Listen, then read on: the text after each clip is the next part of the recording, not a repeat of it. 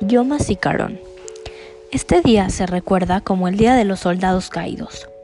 Esta terrible situación ocurrió en Israel el día 4 de Iyar del, del calendario hebreo. Este día es muy triste porque recordamos a nuestros hermanos que dieron su vida por salvar el pueblo de Israel. Esto ocurrió gracias a un conflicto árabe-israelí. Todos los años, el mismo día, recordamos lo sucedido en la memoria de todos los soldados caídos. Recordamos y hacemos ceremonias.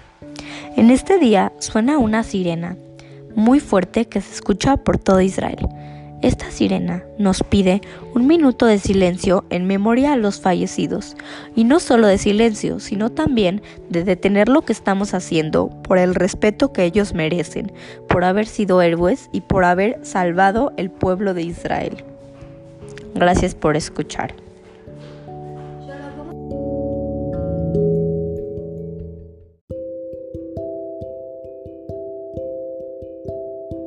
Yom Ha'atzmaut es un día muy padre y muy feliz para los judíos.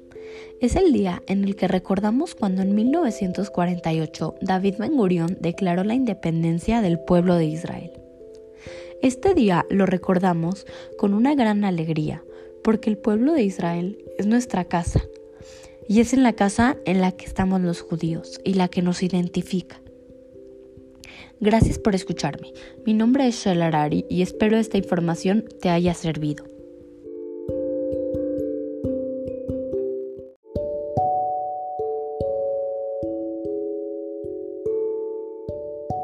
A mí en lo personal me encantó este proyecto porque yo repasé los temas de las fiestas judías y al mismo tiempo aprendí a usar la aplicación mejor y sacar mi creatividad para hacerlos los podcasts y agregarles música y fotos.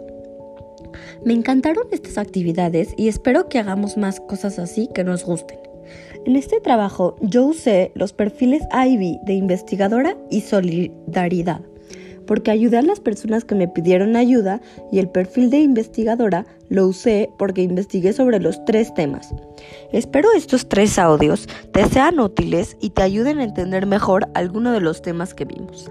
También el podcasting es bueno en la educación porque son diferentes formas de comunicación que nos ayudan a estar informados.